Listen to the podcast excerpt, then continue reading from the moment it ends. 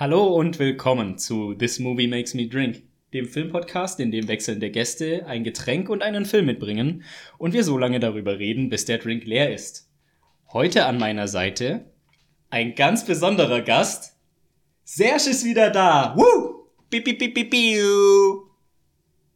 Er hat wirklich gedappt. In beide Richtungen. Mir, mein Gott. Let me out. hallo, hallo Marius. Hallo Marius, vielen Dank, dass ich wieder da sein kann. Äh, trotzdem Depp war nicht wirklich nötig. Jederzeit gerne. Vielleicht kurz als Erklärung für die Zuhörerinnen und Zuhörer, die ähm, das nicht wissen, Serge äh, ist deswegen ein ganz besonderer Gast, weil er sich quasi in die Geschichtsbücher von This Movie Makes Me Drink ähm, geschrieben hat. Er war nämlich der allererste Gast, den ich bei mir begrüßen durfte. Vielen Dank, darauf bin ich tatsächlich, tatsächlich stolz. Äh, ohne Ironie, ohne Sarkasmus. Ich, das war fun. Ja. Wir, wir haben Weinflasche zusammen getrunken über ein, und über einen wundervollen Film geredet. Gan, ganzen Abend. Also, Genau, wer die Folge noch nicht kennt, äh, ist herzlich eingeladen, die nochmal anzuhören. War echt ein cooles Gespräch. Ähm, und äh, an den süßen Weißherbst, den Kopfschmerz verursachenden Weißherbst kann ich mich auch noch erinnern. Den haben wir heute nicht. Was trinken wir denn heute? Wir trinken heute sehr besonderen Drink und das ist Wodka. Es, es ist pur Wodka, Marius. Äh, aber es ist besonderer Wodka. Das ist Crystal Head Wodka von Danny Aykroyd äh, tatsächlich. Shoutout to Topse, dein vorherigen Gast, der mir das besorgt hat. Also das war der Vorschlag auf als Geburtstagsgeschenk und äh, die Leute haben sich zusammengeschmissen und haben mir das geholt. Ich, ich war mehr als überrascht, sage ich mal so. Und äh, tatsächlich, mein Gott. Ja, es ist kein. Wir haben noch Essiggurken, ja. Weil äh, wir trinken tatsächlich einfach Wodka pur, Leute. Ja. Und ich bin so froh, dass du Wodka mitgebracht hast, weil ich glaube, den werden wir heute brauchen. Ich kann schon mal im Vorwerk sagen, es gab lange keinen Film mehr, der mich so aufgewühlt hat. Und deswegen freue ich mich auf das Gespräch, was jetzt gleich kommt. Und ich glaube, du hast auch das passende Getränk mitgebracht. Lass uns erstmal kurz anstoßen. Oh, Und dann. let's go. Oh Mann.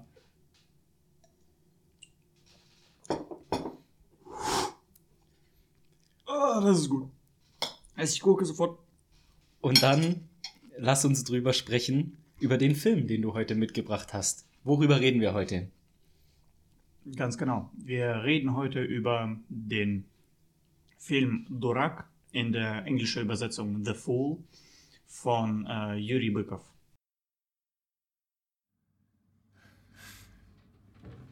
Димка! Из диспетчерской звонили. На вызов собирайся. Мам, ну скажи, что я выходной. Крен уже за пределами допустимого отклонения от перпендикулярной прямой, по которой действует сила тяжести. Формально это значит, что дом уже падает. И упадет в любом случае. А учитывая угол отклонения и не вдаваясь в расчеты, здание не простоит больше суток. А делать-то что будем, а?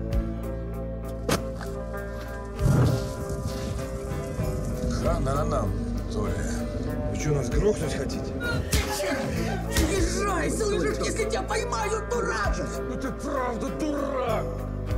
А ну пошел отсюда! Ну!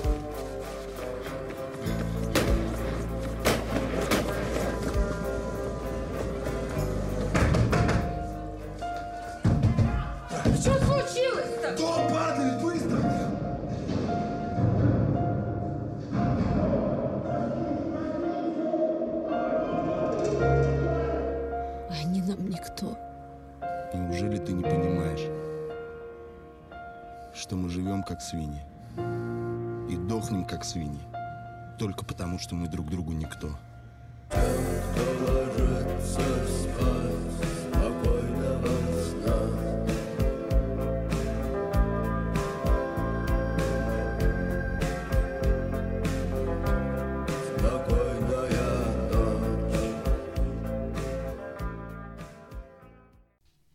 Genau. Und ähm, da wäre so meine erste Frage. Jeder meiner Gäste, die hierher kommen, die haben natürlich, suchen sich immer Filme raus, über die sie unbedingtes Redebedürfnis haben. Einfach so. Und was ist denn da so dein Redebedürfnis? Warum möchtest du unbedingt über diesen Film reden? Der Grund, warum ich gerade den Film mitgebracht habe, war eins. Außer mich selbst wird dir diesen Film niemand vorschlagen. Ähm, das war auch so mit Love Exposure. Zwei, mir war sehr interessant, wie ein kompletter Außenseiter von der Thematik den Film betrachten wird. Und das war verdammt gute Gelegenheit. Und, und, und ich, ich liebe diesen Film. Das ist, ich, oh mein Gott, ich habe gestern den mal wieder geschaut, natürlich um zur Auffrischung und so weiter. Und ich habe einfach angefangen, auf noch mehr Details zu schauen. Mein Gott, ist er noch besser, als ich gedacht habe. Oh. Und dazu kommt ja auch noch, dass er hier bei uns in Westeuropa zum Beispiel oder auch allgemein in der westlichen Welt überhaupt nicht wirklich bekannt ist. Also wir hatten ja im Vorgespräch ganz kurz darüber geredet. Du findest zu dem Film nichts, zumindest auch im deutschen Amazon gibt es nichts. Es ist einfach wie so eine, wie so eine verschollene Perle oder so eine geheime Perle, die wir hier jetzt nach oben holen, richtig? Mehr oder weniger. Tatsächlich, man muss sehr ausführlich schauen bei Amazon. Man kann den finden, weil es ist so Name, Adaptation. Den Regisseur muss man auch richtig ein, richtig sozusagen eingeben, weil es äh, die Schriftarten weisen äh, circa wie Yuri Bykov geschrieben wird. Es sind auch verschieden dann so, ja, Name passt aber nicht, der Regisseurname und, äh, und so weiter und so fort. Man kann den finden mit englischen Untertitel. Zum Glück. Wo der zu finden ist, das kann ich ja dann einfach fürs die Leute, die zuhören, für die, die es interessiert, kann ich es ja dann auch einfach in die Show Notes packen, in Ja. den Episodentext. Dann muss man nicht auf so eine ewig lange Reise gehen, um diesen Film zu finden. Ja, das stimmt. Wahrscheinlich, weil wir aber davon ausgehen, dass es viele gibt, die jetzt, die jetzt gerade zuhören, aber den Film nicht kennen. Lass uns mal ganz kurz die Handlung zusammenfassen. Ähm, da würde ich dir gerne das Wort übergeben. Wie würdest du den Film zusammenfassen? Ein gutmütiger Mensch versucht, einen Haufen von anderen Menschen zu retten. Und keiner versteht ihn. Also mit keinem meine ich tatsächlich keiner. Ja, ja, das ist eigentlich wirklich die Bottomline von dem, von diesem Film. Und dieser gutmündige Mensch, den würde ich als erstes mal so mit dir zusammen ein bisschen beschreiben wollen, weil er ist ja so der Held unserer Geschichte, die Hauptfigur unserer Geschichte. Die Rede ist von Dima oder Dimka, wie ihn dann in seiner Familie, in seinem Freundeskreis genannt wird. Ähm, was ist Dimka für einer? Wie würdest du ihn beschreiben? Er ist ein tatsächlich Streber, ein riesiger Optimist, ein riesiger Optimist und ihm wurde dieser Optimist, Optimismus und Gutmütigkeit allgemein von dem Vater beigebracht. Und er lebt tatsächlich diese Prinzipien. Er redet nicht über die, er verwirklicht die im alltäglichen Leben mit, äh, mit jeder seiner Aktion und mit jeder Haltung, die er hat. Vielleicht sollten wir noch kurz auf seine Lebensumstände eingehen. Er, er wohnt, ähm, wie so viele in seinem Umfeld in dem Film, einfach in einem Plattenbau, in einer kleinen Wohnung, zusammen mit seinem Vater, seiner Mutter, zusammen mit seiner Frau und einem Kind, das die beide haben. Und wie klein die Wohnung ist, sieht man zum Beispiel in der einen Szene, wo er nachts aus dem Schlaf aufschreckt, wo man sieht, okay, er teilt sich mit seiner Frau und dem kleinen Kind ein einziges winzig kleines Bett. Daran sieht man schon die ganzen Lebensumstände. Also typisches, ja, Arbeiter-Unterschicht, äh, Plattenbauleben, sage ich jetzt einfach mal so. Und äh, er sticht halt in seinem Umfeld dadurch hinaus, dass er, äh, wie du schon gesagt hast, ein gnadenloser Optimist ist, freundlich und aufgeschlossen allen Menschen gegenüber. Und ähm, das ist eigentlich das erste Mal, wo wir hören, wie jemand zu ihm Durak sagt, ne? nämlich von seiner Mutter unter anderem, die einfach sagt, du bist viel zu gut für dieses Umfeld. Ja, und zwar viel, zu gut und äh, viel zu naiv, könnte man auch sagen. Also Na Naivität ist auch so ein Schlüsselwort. Das, äh, das ist ein sehr interessanter Punkt, dass er. Dmitri ist allgemein irgendwie naiv und doch nicht, weil er weiß, ihm ist bewusst, wie verdorben Menschen um ihn sind. Trotz der Sache versucht er, das, das ist eine von Schlüsselsachen tatsächlich, als er zu Hause kommt, ist es aber schon viel später. Ich habe es zumindest versucht, Mhm. sagt er zu zum Eltern, glaube ich. Nee, nee, zu, zu, zu seiner Frau. Zu seiner Frau an einem bestimmten Moment, aber dazu kommen wir später. Und ich meine, die ganze Handlung fängt ja davon ab, circa, dass er einfach also es, es ist eine, eine Sache, wie der Film anfängt und wie die Handlung anfängt tatsächlich, Mhm. weil Mhm. der Film fängt ja an überhaupt nicht mal mit dem Hauptcharakter, sondern es wird gezeigt, der fällt von, von der Story sozusagen das Gebäude, welches gerettet werden muss und alle Menschen. Mhm. Und zwar wird gezeigt eine Familie und wie ein richtig, also besoffener Kerl hat schon drei Tage Hangover und er will einfach Geld finden für einfach für Alkohol. Und die Frau sagt, wir haben keinen, überhaupt keinen. Und äh, circa, er sagt, ja, ich habe was versteckt und jetzt finde ich das nicht mehr. Und sie sagt, ich habe das nicht mm, genommen. Und ähm, sogar mit Drohungen sie zu schlagen. Also sie, sie sagt nichts. Ja, er lässt sie in Ruhe. Dazu geht er aber dann zur Tochter. Mhm. Und es kommt dann alles zu einer riesigen Schlägerei. Äh, die Mutter äh, kriegt, äh, Entschuldigung, richtig auf die Fresse und das alles wird nur unterbrochen von einem kompletten Zufall, dass die Leitung, die Wasserleitung wird durchgebrochen und heißes Wasser fließt einfach auf den Kerl. Genau, das ist die allererste Szene, die wir sehen in dem Film.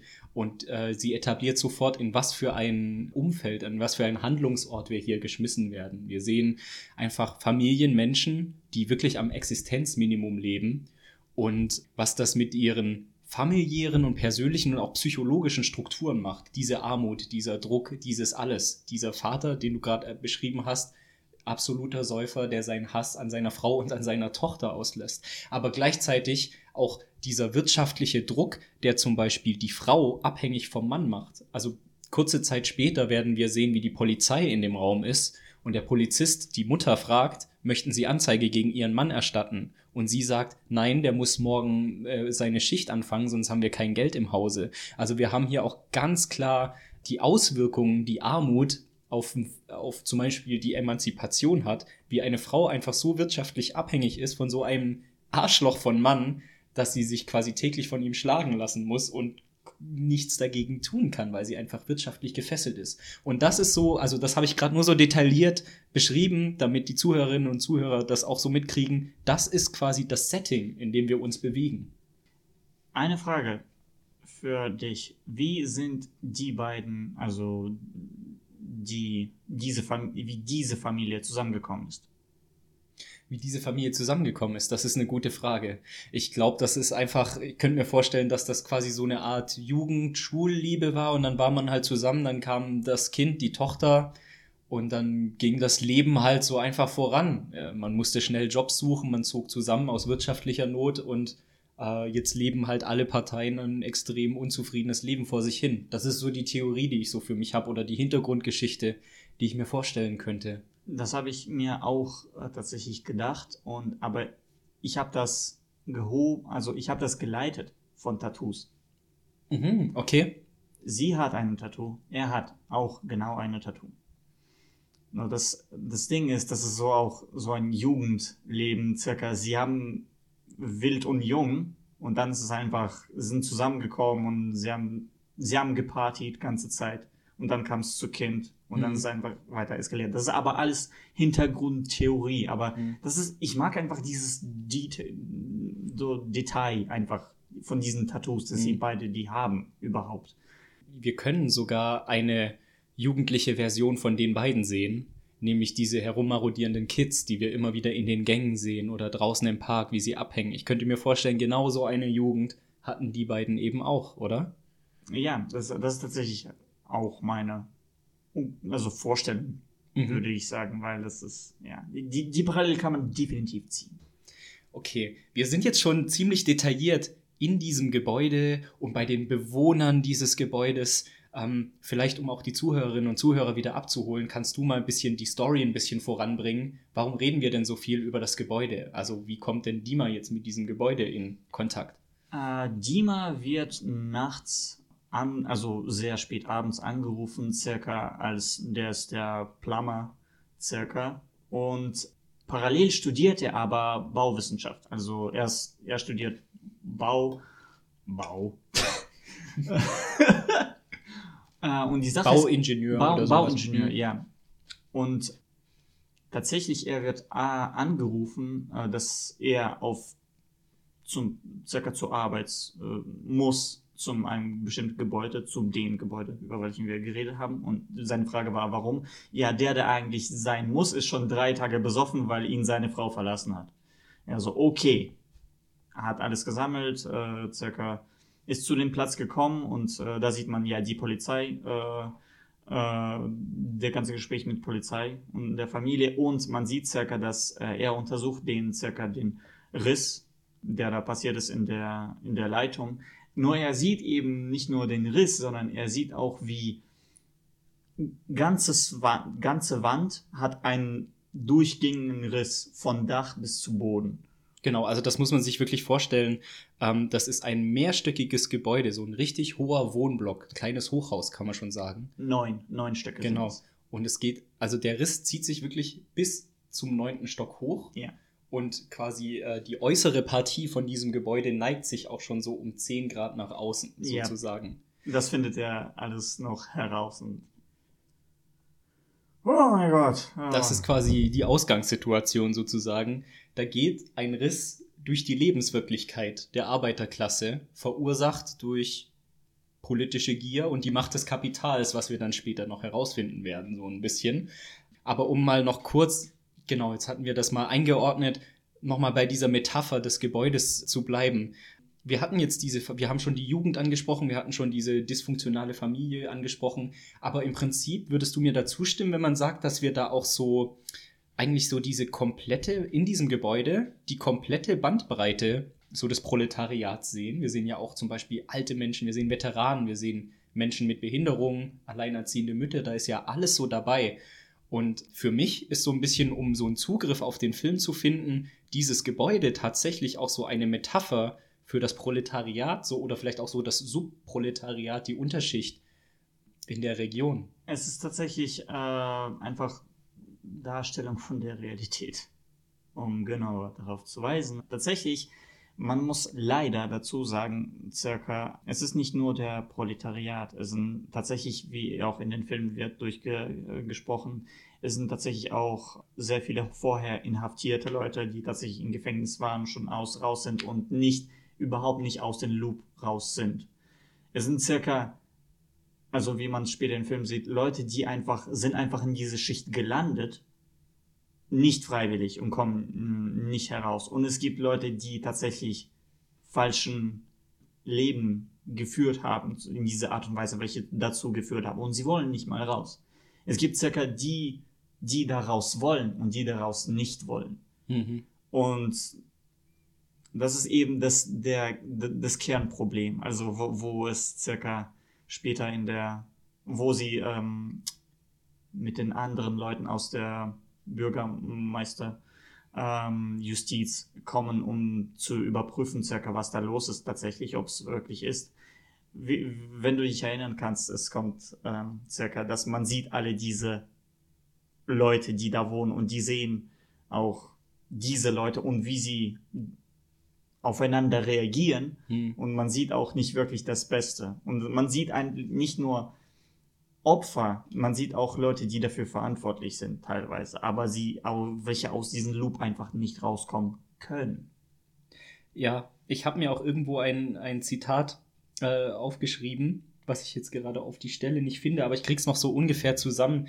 Ähm, gerade bei dieser, in dieser Inspektionsszene sehen wir einen, ich glaube, das ist einer von diesen alten Männern, die immer saufen und Karten spielen, der dann sagt, äh, wo, wo dann zur Sprache kommt, dass das äh, Gebäude ge- möglicherweise einstürzt, wo er irgendwas sagt in der Richtung von, ja und, dann stürzt es halt ein, schlimmer als das Leben, das ich jetzt hier habe, äh, kann es auch nicht sein. Ja. So, ne? Das zeigt ja schon so diesen absolut totalen Nihilismus in der Lebenswirklichkeit von den Bewohnern dieses Gebäudes oder von den Angehörigen von dieser Schicht einfach, dass die auch von sich aus gar keine Mobilität mehr in eine höhere Klasse sehen und sich mehr als nur damit abgefunden haben, schon, sondern schon in so einem, ja, so eine Art depressiven, selbstzerstörerischen Nihilismus sind eigentlich, ne? Cosmic Nihilism. Ja, Also Rick and Morty Nihilismus, wo man einfach so, ja, das war's, circa, das war's. ja. Man, man kommt einfach nicht heraus. Und vorher hatten wir es schon so ein bisschen angesprochen, dass eben wir da auch alle Altersschichten in diesem Gebäude haben oder in dieser Gesellschaftsschicht, vor allem auch äh, die Jugend. Ne? Wir sehen die Jugend, die sich nur herumprügelt, nur Drogen nimmt und absolut nichts Produktives macht, sich im Gegenteil noch mehr anlegt mit diesen Erwachsenen. Und da ist mir ein Podcast in den, in den Sinn gekommen, den ich zu einem ähnlichen Thema gehört hatte, ähm, von den zwei Soziologinnen äh, Andrea Supisadi und Alexandra West. Der Podcast heißt Faculty of Horror und die reden ähm, über die Jugend aus einem anderen Kulturkreis, aus Japan in den 90er Jahren, weil da die 90er Jahre auch so als das verlorene Jahrzehnt zählen. In Russland auch. Sehr gut, sehr gut. Ich weiß, interkulturelle Vergleiche sind schwer, aber ich würde nämlich genau mal die Erkenntnisse aus diesem Podcast kurz vortragen und dann kannst du mich vielleicht ins Boot holen und sagen, ob man da Parallelen ziehen kann zu den russischen Jahrzehnten, zur russischen Jugend oder ob ich da quasi Quatsch rede, dann äh, gerätsch bitte rein. Was die beiden eben meinten, ist, dass jetzt speziell auf Japan gesehen, zunächst mal, dass die nach dem Zweiten Weltkrieg extrem erfolgreiche Jahrzehnte hatten. Ne? Die hatten einen erfolgreichen Wiederaufbau, ein Wirtschaftswunder, was sie rapide zu einer Weltmacht quasi hat aufsteigen lassen. Und dieser, dieser ganz, dieses ganze Wachstum und dieser Konsum hat sich zu, bis zu einem Exzess in den 80er Jahren gesteigert, wo die Banken dann immer unvorsichtiger mit, dem, mit der Vergabe von Krediten wurden, immer mehr Menschen das nicht zurückzahlen konnten und auf einmal hatten wir ungefähr ab 1991 einfach die asiatische Bankenkrise, was Japan für mindestens zehn Jahre in massive Verschuldung gestürzt hat und in einen sehr angespannten Arbeitsmarkt. Man dachte dann so ab den 2000ern, okay, wir sind da jetzt ein bisschen drüber hinweg, aber es ging tatsächlich noch bis zum Ende der Weltwirtschaftskrise 2008, bis man sich tatsächlich wieder berappelt hat. Also Japan hatte quasi zwei sehr, sehr schwere Jahrzehnte und die auch in Japan als die verlorenen Jahrzehnte genannt wurden, was dann zu zwei Effekten geführt hat, was ich dann auch so, wo ich dann auch tatsächlich Parallelen zu unserem Haus in Durak Parallelen gesehen habe. Erster Effekt war eben eine absolute Ellbogengesellschaft. Es gab nicht viele Arbeitsplätze, es gab sehr, sehr wenig Zugang zu Geld oder anderen Ressourcen. Deswegen hieß es immer, du musst dich über alle anderen hinwegsetzen. Ne? Ähm, Geld oder die, die Aussicht auf einen Job war mehr wert als eigene Familie, Nachbarschaft, quasi rechts und links in der gleichen Klasse zu gucken. Alles wurde verdrängt. Gleichzeitig, und da sind wir dann nämlich bei der Jugend, hat die Jugend in ihrem Aufwachsen, gerade in den 90er Jahren, aber auch in den 2000ern, eine Erwachsenenwelt gesehen, die extrem unter Druck ist, wo Massenarbeitslosigkeit ein Thema ist, wo Depression ein Thema ist, wo Selbstmordraten in den Himmel geschossen sind, weswegen die Jugend auch keine Zukunftsperspektive gesehen hat und von sich aus sehr phlegmatisch und nihilistisch geworden ist, nach dem Motto, ich sehe doch, wo ich lande, äh, aus mir, aus uns, aus unserer Zukunft kann nichts werden und deswegen fast schon so in so ein, ja, so ein dadaistisches, äh, die Welt stimmt nicht mehr, verfallen sind. Wie gesagt, nochmal, interkulturelle Vergleiche sind immer ein bisschen schwierig, aber mir geht es ja darum, gesellschaftliche Strukturen in dem Film zu erkennen und da Parallelen ziehen zu können. Kann man das so auf den Film übertragen, auch auf die russische Gesellschaft so? Man kann es übertragen, nur wegen anderen Gründen. Weil die 90er ist UdSSR auseinandergefallen. Mhm, genau. Und dann ging's los. Ja. Und dann, dann, dann, uh, a lot of fun. Nennen wir es so. Also, da war eben das Problem, es gibt anderen Film über tatsächlich, der genau diese Thematik betrifft. Und vielleicht irgendwann werde ich den bringen hierher. Ich, ich weiß nicht, weil das ist, Jederzeit. weil weil es ist ein anderer interessanter äh, Film auf eine Art und Weise. Aber da, eins, das überstimmt tatsächlich, weil circa man, man sieht, wie alles zusammenbricht und in den 90er dann kam die Demokratie und Freiheit. Da war auch nicht nur das, sondern auch der Banditismus ist einfach hochgeflogen. Wie ich weiß nicht was, Racket und äh, organisierte Verbre organisiertes Verbrechen, alles das. Und äh, da war auch nicht wirklich viel los, einfach für die Jugend. Sie wussten nicht, was sie, sie wussten nicht, was man mit sich so machen kann. Und das, das war einer von den Gründen circa. Und jetzt ist nicht wirklich anders. Also manche können es was finden. Es ist so ein, ob Menschen, ob die Jugend was für sich selbst findet oder nicht, weil zum Beispiel, äh, ich weiß, dass für manche Leute äh, ein Gateway zu anderen Leuten und ein bisschen so aus den diesen diesen Loop von richtig sch schlechten Umständen sozusagen und schlechten Leuten war einfach Anime. Ich habe äh, Leute kennengelernt, die aus diesem Loop so rausgekommen, aus echt nicht so geilen Kreisen sind sie zusammengekommen wegen Interesse an Anime so und da war so ein Treffplatz und sie haben sich getroffen, dann, dann haben sie sich gegründet, diese Freundschaften. Und äh, die sind so aus äh, manchmal einfach komischen Kreisen rausgekommen, manchmal einfach äh, straight up, sie kommen so aus den Plätzen in, in Stadt, so äh, wie aus Region, aus Stadt, wo es einfach so keiner, keiner geht da rein, Mhm. freiwillig, weil nein, nein. Wenn du willst auf die Fresse kriegen, kannst du es tatsächlich. Also, nun, es kann tatsächlich einfach passieren, weil Leute. Mhm. Das ist, also tatsächlich, es überstimmt. Die Gründe sind einfach ein bisschen anders, aber es, es gab auch einen riesigen Zusammenbruch, wo die Jugend hat gesehen, dass die Leute nicht mit, nichts mit sich selbst machen können. Und es gab auch keine Leitung für die Jugend, circa, um zu zeigen, die Richtung einfach, wo es gehen kann, in die richtige Richtung. Mhm. Und die Leute, die erfolgreich waren, waren nicht wirklich in, die legals, in den legalsten Schichten. Mhm. Das wird in dem Film übrigens auch noch in anderen Szenen thematisiert tatsächlich. Genau, gut, dass du das nochmal eingeordnet hast. Wir müssen natürlich historisch korrekt bleiben. Äh, wir hatten eben den Zerfall der Sowjetunion da als großes Thema und auch den Übergang gesellschaftlich von einer zumindest auf dem Papier klassenlosen Gesellschaft dann hin zu auf eine, auf eine, in eine Gesellschaft, wo es auf einmal Hierarchien gibt, wo es einfach auf einmal eine Bourgeoisie mit Geld gibt, die aufsteigt. Ne? Und auf einmal haben wir wirklich eine Oberschicht, Unterschicht und so weiter. Und genau in dieser turbulenten Zeit ähm, hat denn da die Jugend vielleicht einfach keine Anleitung sozusagen. Und darum, darauf wollte ich eigentlich hinaus. Nämlich die Jugend, die von der Erwachsenenwelt keine Ideale, keine Anleitung, keine Perspektive kriegt. Und deswegen selber wieder einfach in so eine, in so ein Phlegma sozusagen verfällt. Darauf wollte ich eigentlich raus. Und das hatten wir vorher auch schon angesprochen. Wir sehen das tatsächlich im Bild. Und wir sehen das tatsächlich wie auch so an, an dieser dysfunktionalen Familie, an dieser, wo der äh, Vater gewalttätig ist gegenüber seiner Frau und der Mutter. Das ist einfach so ein, wie so eine, fast schon wie so eine Ereigniskette, wie so ein Loop, aus dem man einfach nicht rauskommt. Deswegen finde ich das eben interessant, dass der Film jugendliche äh, Menschen in ihrem mittleren Alter und auch äh, alte Menschen sieht. Äh, meistens Frauen, die alleine leben, ne? alte Frauen, die alleine leben. Das ist schon, als würde der, der Film dir so diesen Lebensweg dieser Menschen aus dieser Schicht zeigen. Ne? Ja, schon. Das, das tut er tatsächlich. Ich mag tatsächlich, ich finde zumindest, dass man kann betrachten, die Familie von Hauptcharakter und diese andere Familie als, als Enden von verschiedenen, so, mh, wie könnte ich das beschreiben? Es sind verschiedene Perspektiven und Ergebnisse.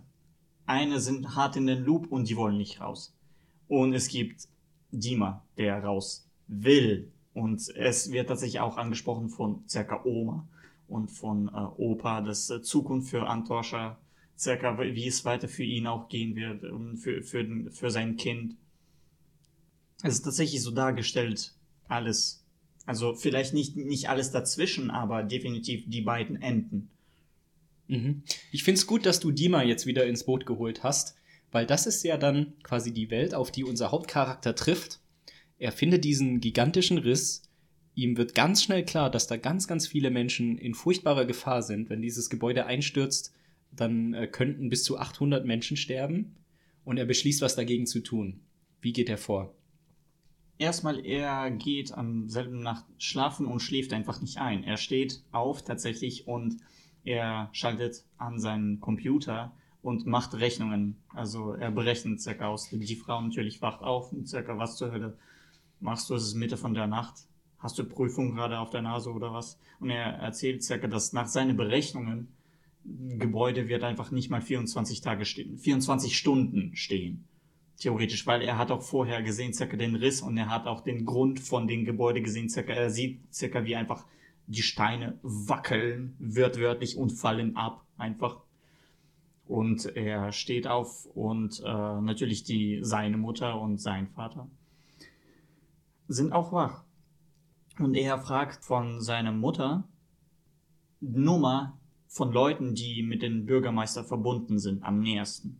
Und er kriegt tatsächlich die Nummer, er ruft jemanden an und zu seinem Glück tatsächlich die Bürgermeisterin von der Stadt hat Jubiläum, feiert den Geburtstag in einem Restaurant und sie sind gerade alle bei Feiern. Und er geht natürlich los zu dem Restaurant. Ah, Parenthesis, Parenthesis auf geht, er hat kein Auto. Er geht durch den Stadt allein zu Fuß im Winter. Alles findet im, am Winter statt, zumindest späten Herbst, definitiv.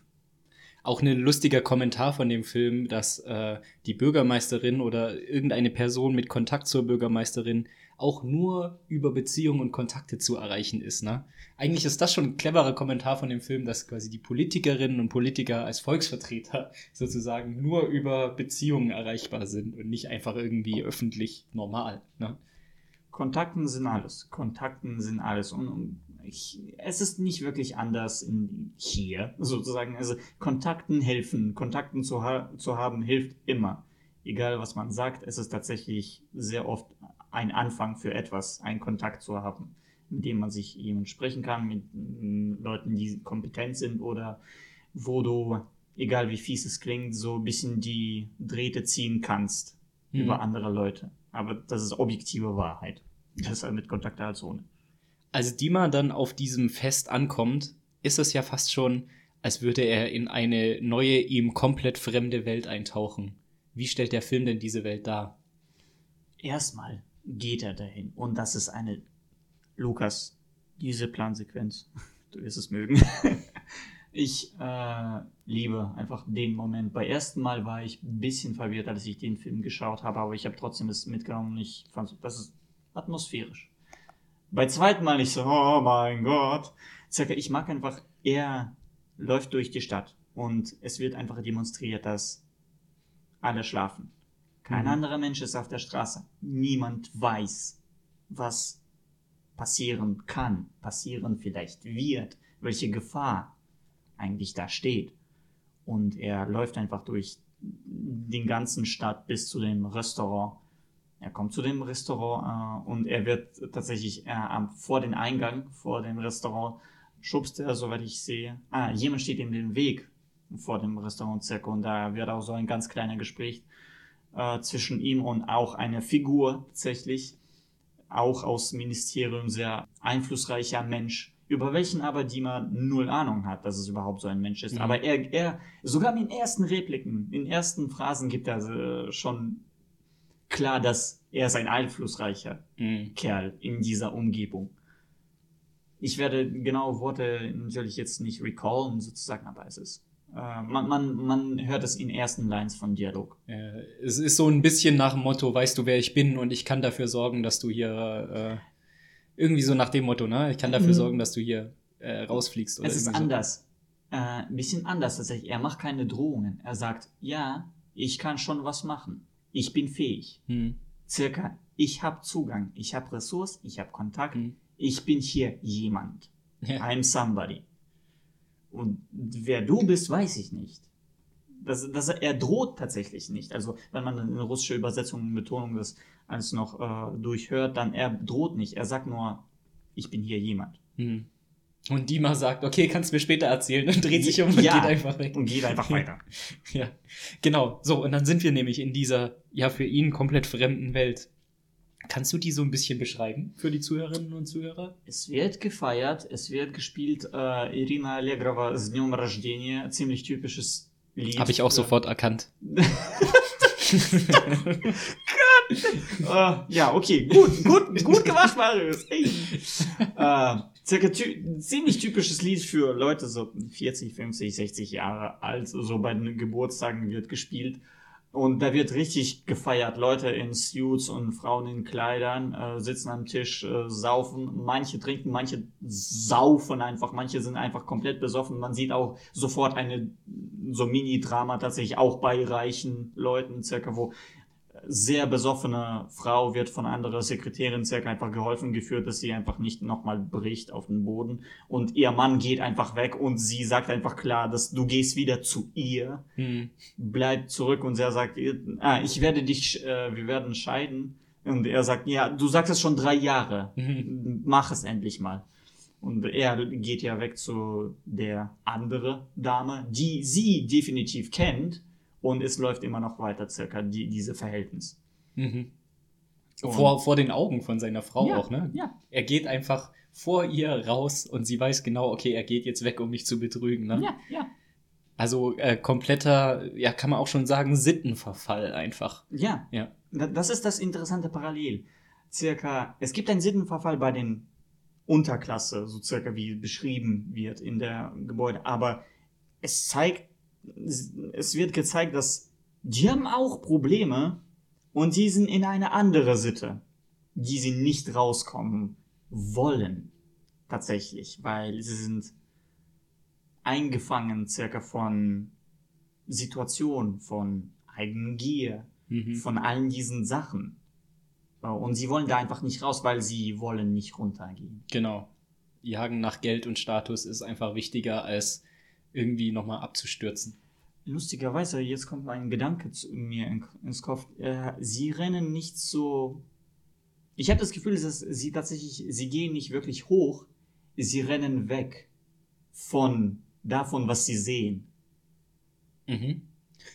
Du meinst also der Typ, wenn er quasi äh, diese Party verlässt, um seine Frau zu betrügen und zu seiner Liebhaberin zu gehen, dass er quasi selber den Anblick von seinem Umfeld nicht ertragen kann und davon fliehen will? Oder wie meinst du es? Nein, ich meine die Familiensituation. Mhm. Warum Okay. Frau scheidet ihn nicht? Sie ist abhängig von ihm. Mhm. Warum scheidet sie ihn nicht? Geld. Und wenn sie kein Geld hat, geht sie zurück zu der unteren Mhm. Schicht. Sie ist gefangen. Wir hatten es vorher schon von Ja. Frauen, die gefangen sind, wirtschaftlich oder gesellschaftlich in ihrer Situation.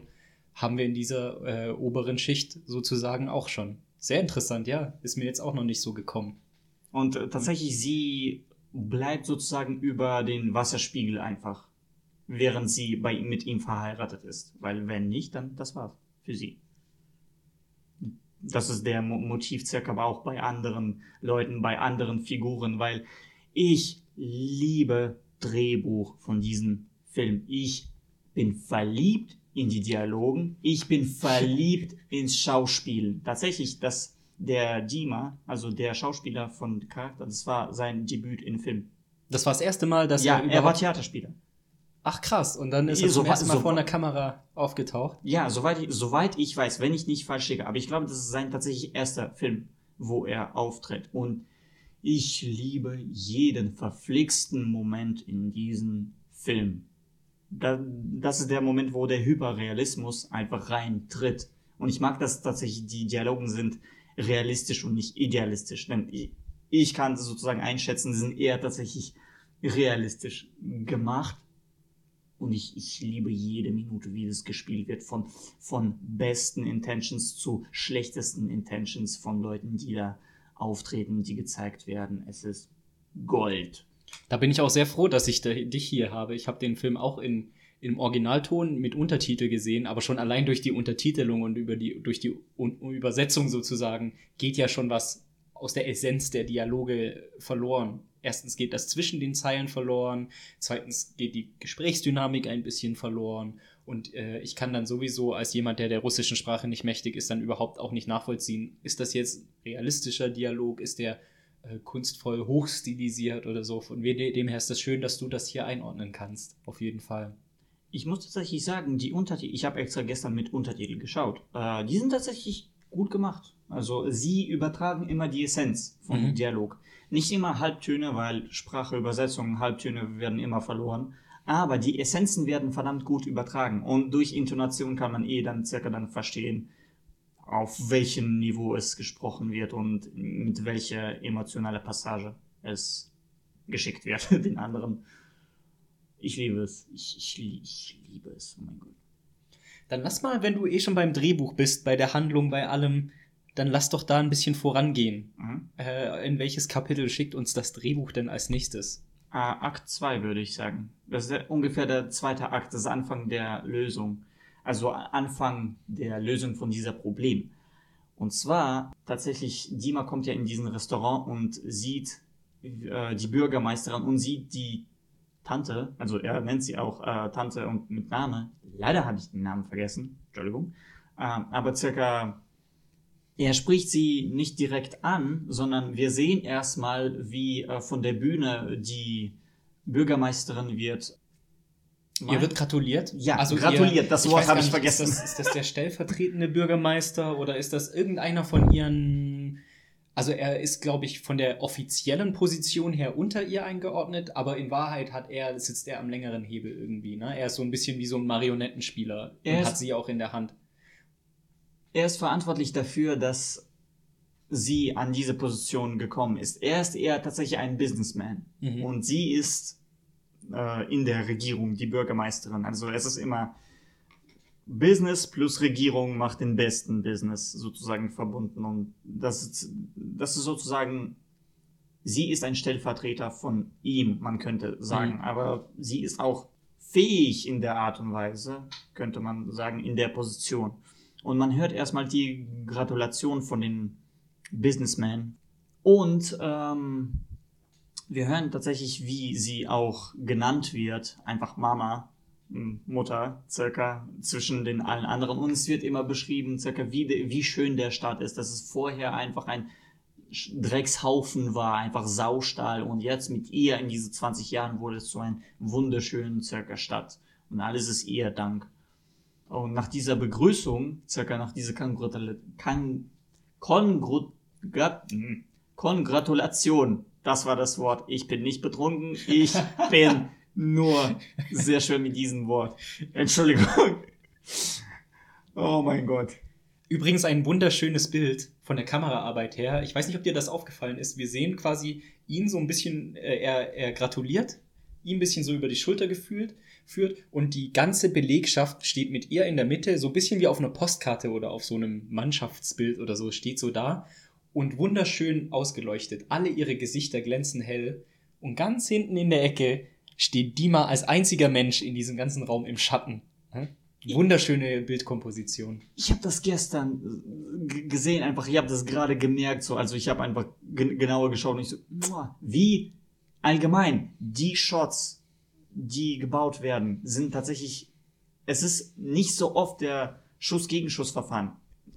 Immer noch oft, aber es wird sehr viel mit Schärfenverlegerung gearbeitet. Circa die Szene, als sie zum ersten Mal wird untersucht, circa die, der Riss in, in Haus.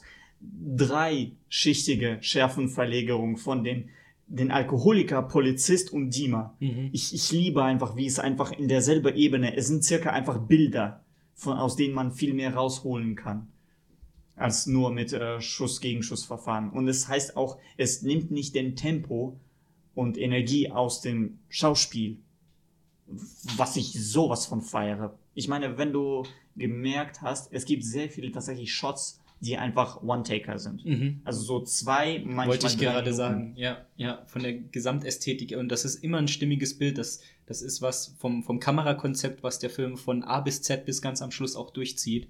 Und wodurch der auch teilweise, genau wie du sagst, in den Dialogen trotzdem richtig Fahrt aufnehmen kann, obwohl nicht geschnitten wird. Und aber auch in, in äh, Szenen, wo sehr viel Spannung herrscht, diese Spannung dann auch richtig ausreizen kann. Ich rede da äh, natürlich offensichtlich von der Schussszene, Mhm. über die wir am, äh, auch noch reden, können- reden können. Ich bin auch nicht betrunken. Über die wir auch äh, reden können, auf jeden Fall. So, wie machen wir jetzt weiter? Dima kommt dann aber endlich. Also er muss die Party crashen, natürlich. Es ist ein Notfall, sagt der Bürgermeisterin Bescheid und die Krise verwandelt dann den Wein zu Wasser sozusagen. Wir haben dann Schnitt, es wird Wasser eingeschenkt, Kaffee eingeschenkt. Die Bürgermeisterin trommelt ihre Belegschaft zusammen und äh, es muss debattiert werden. Wie geht es dann weiter? Dann äh, fragt sie tatsächlich Dima circa, was los ist und er legt äh, ihr raus, circa, dass ein Gebäude wird bald zusammenbrechen und währenddessen, während er spricht, immer wieder spricht irgendein Minister rein, circa, du machst es wofür? Mhm. Circa, willst du, willst du, dass du Bachelor jetzt kriegst, ab sofort einfach so in Univer Universität? Oder willst du Geld? Oder willst du Wohnung? Oh, du willst die Arbeitsposition von Fedotov. Hm, Du hast eine, du hast eine Freundin in dem Gebäude und hast ihr eine neue Wohnung versprochen. Gib's doch zu. Solche sagen, ihm wird sofort eine Intention unterworfen. Und da haben wir das zweite Mal, wo er Durak genannt wird, einfach für die Art, wie er ist. Ne? Ja, weil circa nichts ist umsonst. Mhm. Aber er kommt auf einmal, ich bin hier umsonst. Ich will einfach nur Menschen helfen. Und es gibt, ich, ich habe dieses Detail wieder gemerkt, äh, als sie tatsächlich sich entscheiden, dass er fahren muss mit den anderen und es wird circa entschieden, dass, okay, fahr mal. Äh, und die zwei anderen äh, Minis- Minister gehen weiter und sie haltet ihn auf, den Dima, und sagt, er wird versuchen, dich Angst einzujagen, dir Angst einzujagen. Achte nicht drauf, setz dich durch. Es ist circa, die Situation ist richtig scheiße. Wir werden sonst sehr viel Ärger kriegen. Und als letztes kommt, und Menschen tun auch leid. Mhm. Als letztes, ich liebe diese verflixtes Detail. Mhm. Als letztes, Politik, Priorität. Politik, Politik, Ränkelspiele, Ränkelspiele, Ränkelspiele. Ach ja, und um Menschen geht's ja auch noch. Ja, Ja. Es geht, es geht erstmal um sich selbst. Mhm. um selbst sauber zu bleiben. Erst danach geht der andere vor. Das ist, ich liebe einfach dieses riesiges Detail. Es, es ist, es fehlt eigentlich sehr auf. Mhm. Wenn man, okay, es fällt sehr auf, wenn man darauf achtet, aber ich liebe einfach dieses, diese Dialogen. Sie sind manchmal simpel, aber so gut. So gut gespielt. Ich liebe auch, ähm, wie alle einfach sauer auf Dima sind, einfach für die Tatsache, dass er dieses Problem äh, äh, hervorbringt. Er wird ja ähm, von seinem, das ist sein Chef, ne, dieser Fjod Fjodotov, Fjodov, Fedotov. Fjodotov, äh, wird er ja auch ähm, im, im, im Untertitel stand Shitstirrer, also einer, der Scheiße anrührt, sozusagen, äh, genannt.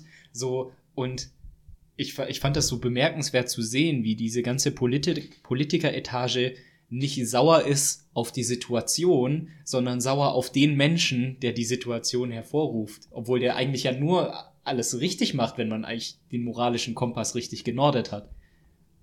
Stimmt. Und das ist, das ist tatsächlich der ganze, die ganze Sache. Sh ja, Shitstirrer, es wird tatsächlich nicht schlecht übersetzt, circa. Der, der Kontext wird äh, gut rübergebracht. Und alle sind tatsächlich sauer auf ihn, weil es ist ja nicht zusammengefallen. Keiner weiß davon. Es ist, ist scheißegal. Warum sollen wir uns darüber sich beschweren? Mhm. Aber im Endergebnis, sie fahren trotzdem zu dem Gebäude und sie überprüfen. Und da kommt die eine Reihe circa von Szenen, äh, circa wo die auch Einwohner gezeigt werden. Äh, lustigerweise aber, als der Riss von außen gezeigt wird, am ganzen Anfang, äh, sagt der eine von den Ministern, "Je- was zeigst du mir? Ich, dieser Riss war hier schon zwei Jahre. Mhm. Und einfach dieses, eigentlich so, Red Flag, Mhm. Red Flag, nobody fucking cares. Es ist in, interessant einfach. Mhm. Und dann kommen, äh, werden vorgestellt, circa, sie gehen durch die Wohnungen, wo der Riss äh, sichtbar ist und da sehen sie auch verschiedene Schichten, die Kinder, der Alkoholikerfamilie und die Frau. Und es gibt auch eine verdammt gute Interaktion zwischen der Frau und den Ministern Mhm. weil sie sie- sieht circa sie und sagt, ja, wer- werdet ihr euch, werdet ihr uns helfen? Weil wir haben jetzt, sie haben ja Wasser abgeschlossen, im ganzen Gebäude ist kein Wasser. Und sie sagen nur ein Wort circa, wir klären es. Und Mhm. es aber in den, in den Ton und dieses Wort ist so standardmäßig so, es wird niemals passieren. Ja, ja. Also, ja, ja, ja, ja, genau. Mhm. Ist, ja, ja, wir werden schon klären. Nobody gives a shit, Mhm. actually. Sie gehen also durch dieses ganze Gebäude durch und ähm, auf dem Dach kommt es tatsächlich zu dieser der einzigen Szene im ganzen Film, wo ich auch tatsächlich lachen musste. Der Fjodortov, der der will das, das Problem ja gar nicht sehen. Der redet das die ganze Zeit nur schlecht. Ja, der Riss, der war schon vor zwei Jahren, ist noch nichts passiert und ach was, äh, das ist alles übertrieben von dir. Dann sind die oben auf dem Dach und um diesen, dieses, um ihm zu beweisen, dass das Gebäude zum Teil schon so richtig absackt oder so eine Neigung hat, äh, legt Dima ähm, eine Flasche auf das Dach und sie rollt einfach ziemlich schnell äh, in Richtung, in Richtung äh, Kante von diesem Dach. Und Fedotov geht erstmal so runter in die Hocke. da wird ihm bewusst, ach du Scheiße, okay, ich glaube, wir haben hier ein Riesenproblem. Zum ersten Mal überhaupt, um das, also er musste es quasi am eigenen Leib sehen, um der, mit der Realität mal wieder einen Reality-Check zu kriegen einfach. Ja, ganz genau. Und äh, er wirft, Dima wirft auch die Flasche circa nach unten in den äh, Schneehaufen circa und, und der Minister äh, fragt auch so, ja, was ist so ungefähr die Der Ja. Abstand zwischen Ja. Mauer und ja, Landung. Abstand ja, circa ungefähr drei Meter. Und, und erst dann gehen sie circa runter und dann fahren sie circa zurück und äh, zu der Bürgermeisterin mit allen anderen Leuten circa, da wird erst gesagt circa, ja, das ist echt krass, also es ist definitiv, es wird vielleicht echt zusammenbrechen, Risiko ist da. Und wir müssen alle alarmieren, wir müssen äh, Polizei rufen, Feuerwehr, äh, die Ärzte, alle, nicht, nicht Band, äh, normale Ärzte. Mhm. Wir sollten das vielleicht kurz auch nochmal einordnen für die Zuhörerinnen und Zuhörer, warum das auf einmal so ein großes Problem oder so ein großer Zirkus ist. Es ist ja nicht nur so, dass bei dem Gebäude einfach, man könnte ja sagen, okay, es war Pfusch am Bau, jetzt lass uns die Leute evakuieren und Krisensituation ist überstanden, sondern da liegt ja noch was viel tiefgreifenderes dahinter. Das sollten wir vielleicht erklären. Äh, das viel tiefgreifenderes ist, dass jeder Minister hat sich selbst so viel Geld abkassiert.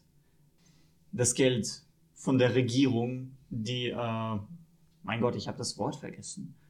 Steuergeld. Mhm. Ein Haufen von Steuergeld haben sie selbst abkassiert. Sie haben nicht die Gebäude repariert. Die Polizisten haben auch für sich selbst genommen. Die, äh, bei den Medizinleuten wurde die Reparatur verkauft.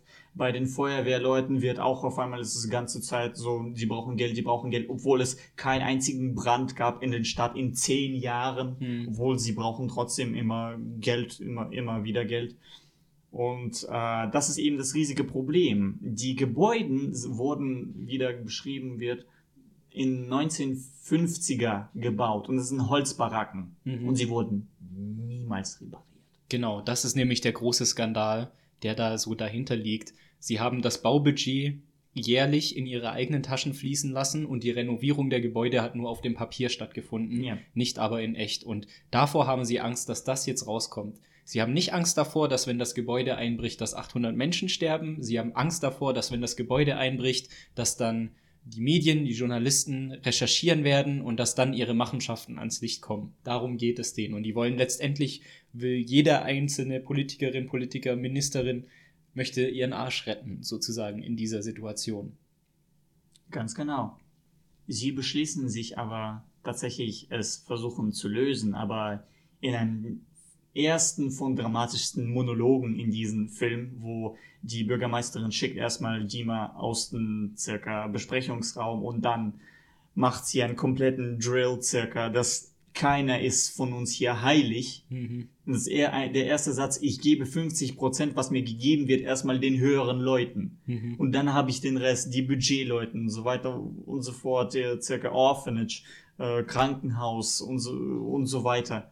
Und circa ballert jeden Minister erstmal durch. Also da ist äh, Medi äh, Ministerium von Medizin, Polizei, äh, Feuerwehr, äh, der Bau. Also ja, kannst, kannst du mal er erläutern vielleicht, ob das äh, so richtig ist. Moralisch ist das natürlich nicht richtig, aber für die Story ist das auf jeden Fall richtig. Das stimmt.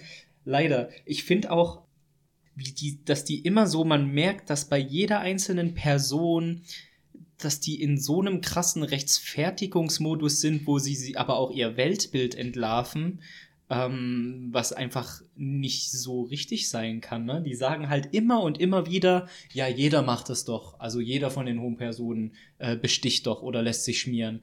Und so ist eben die Gesellschaft, in der wir leben und so. Ne? Da ist ja keinerlei irgendwie Wille oder, oder Optimismus, da was zu verändern, sondern oh, ich bin doch nur ein Zahnrad in diesem Geflecht und das ist auch so ein Versprechen, was dir zum Beispiel auch der Kapitalismus gibt, so nach dem Motto, du musst halt das Spiel mitspielen und wenn du sehr gut darin bist, das Spiel zu spielen, dann landest du oben.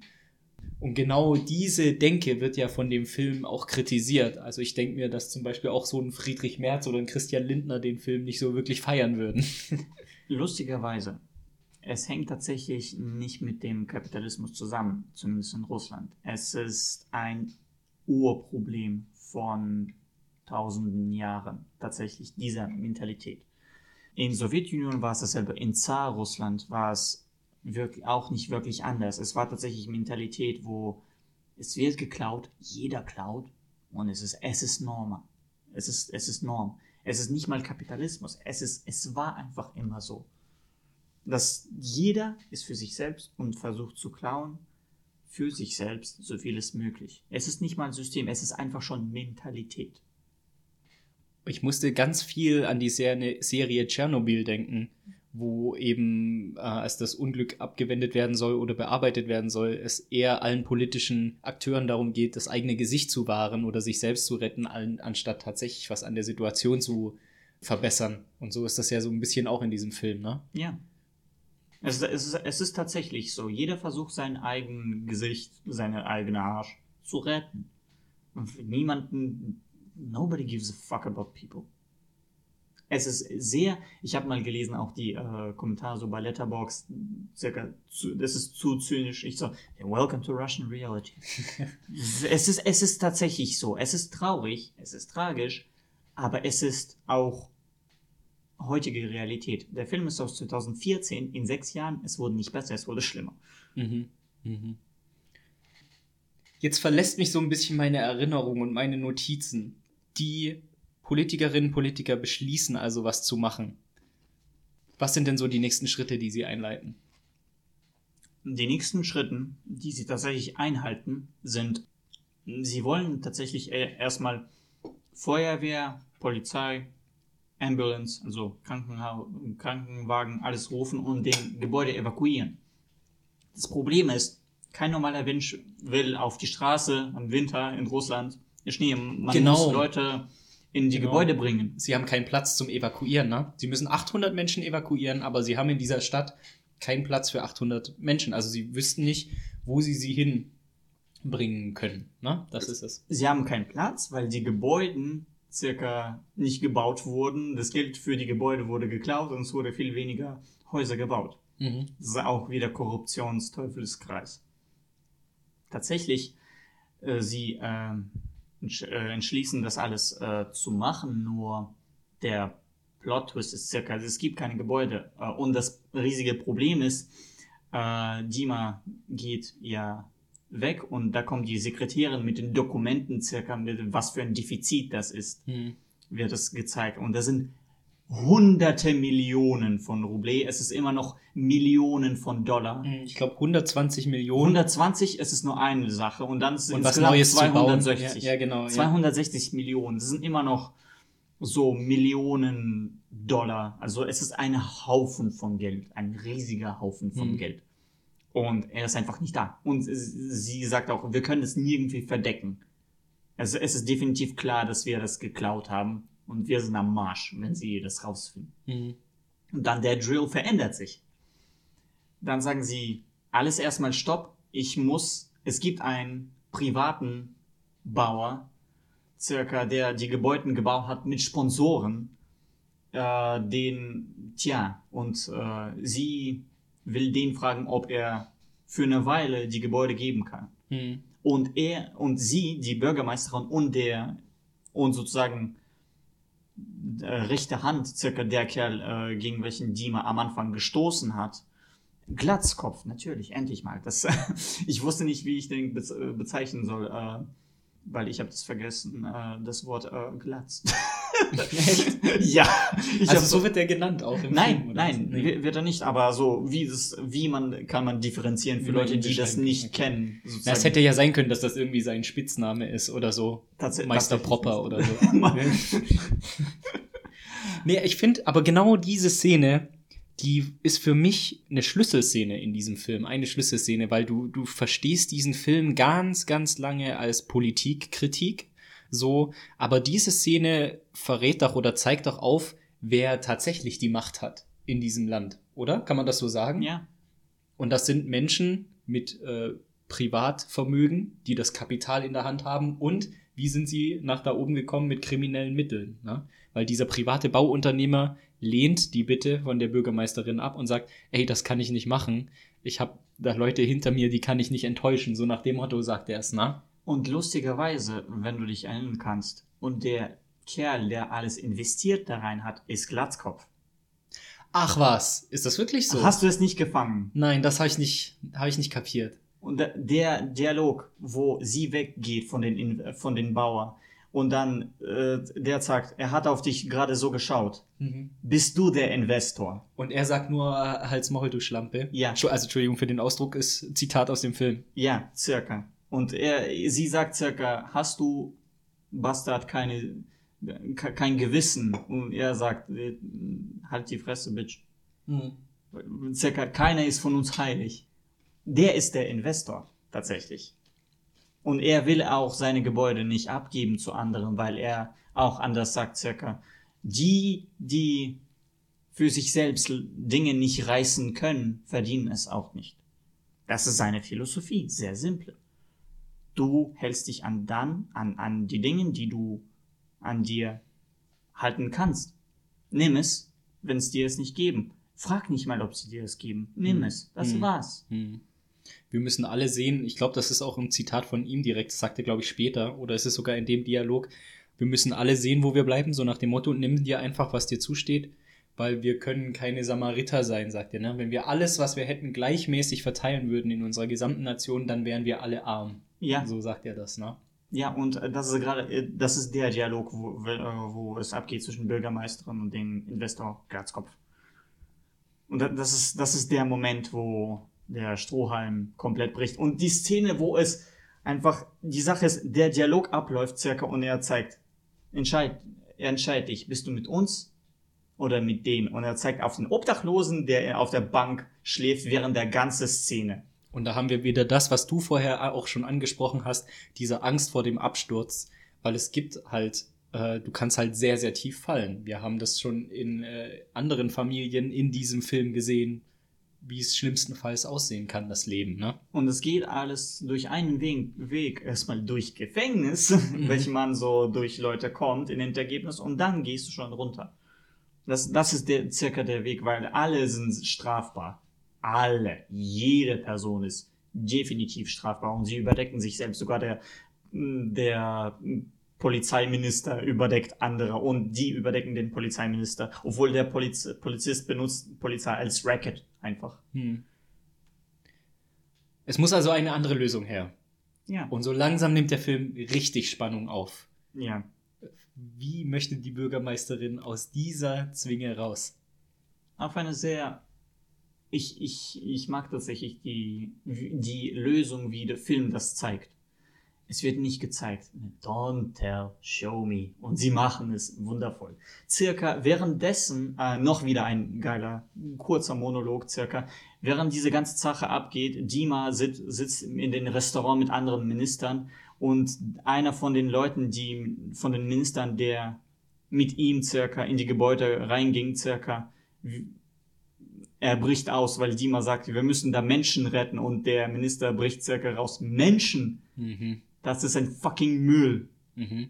Drogen, äh, Drogenabhängige, Leuten, die inhaftiert wurde, alles, das nennst du alle Menschen. Mhm.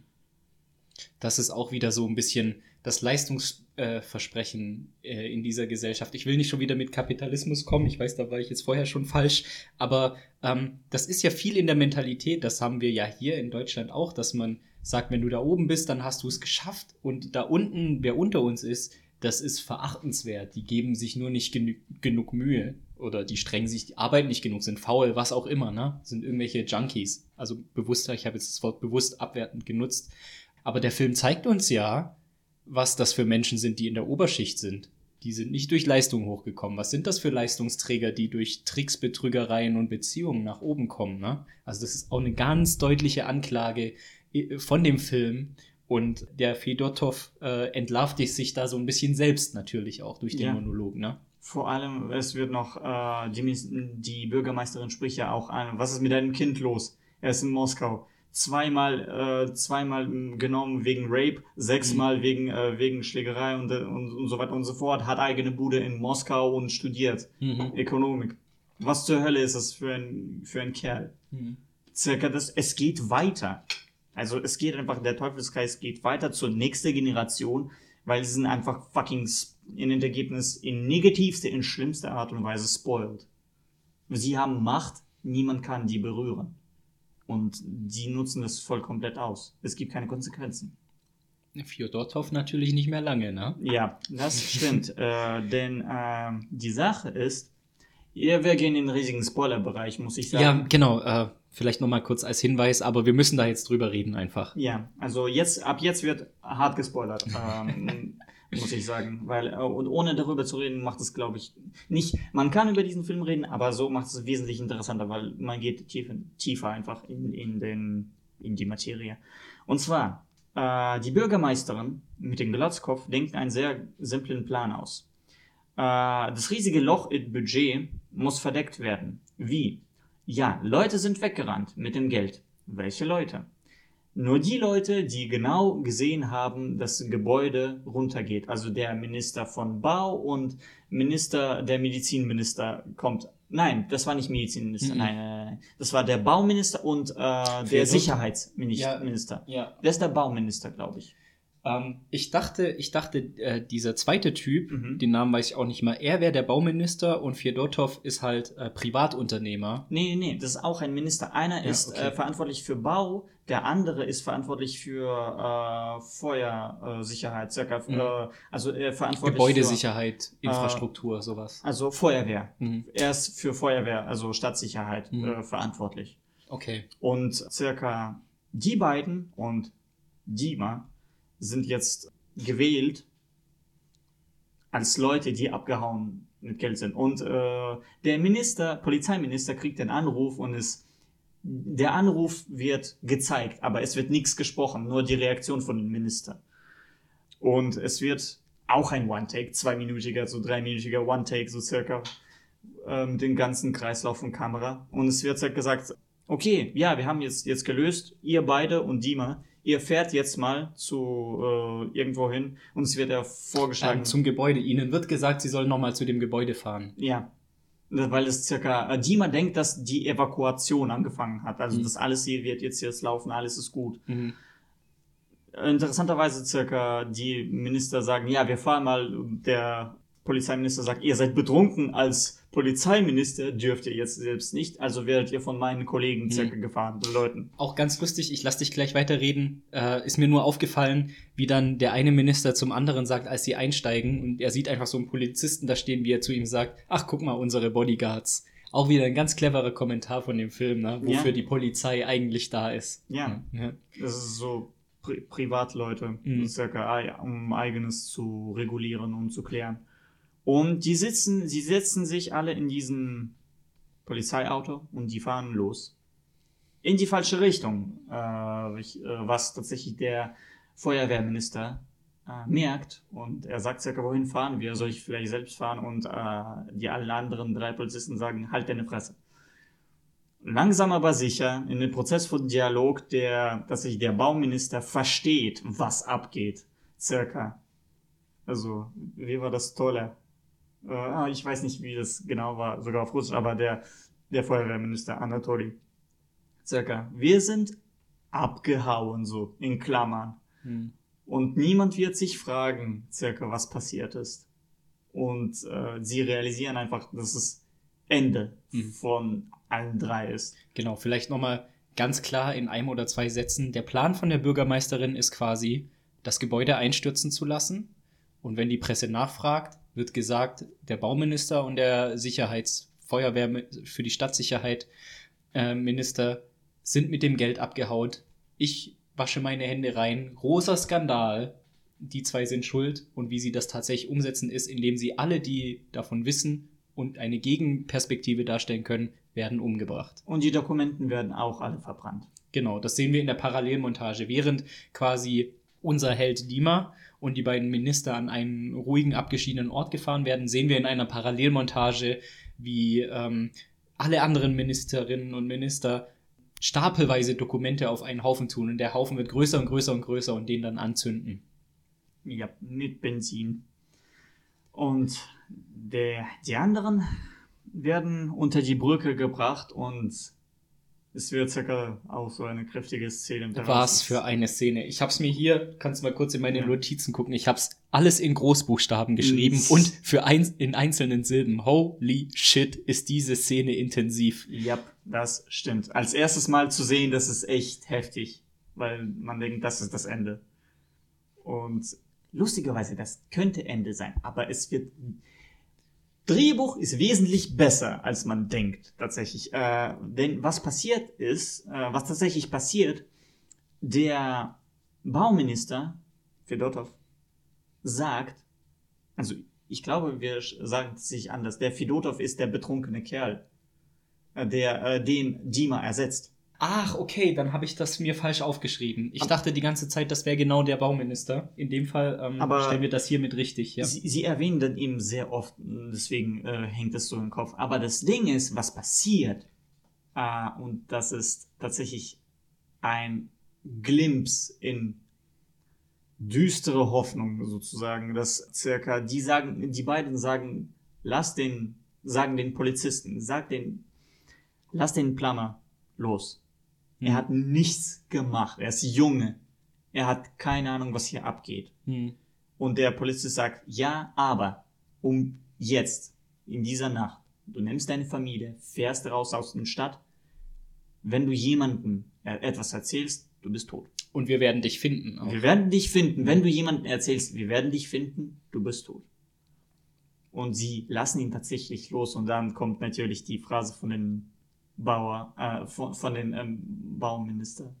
Das, du bist, du bist ein Still. You're still a fool. Hm.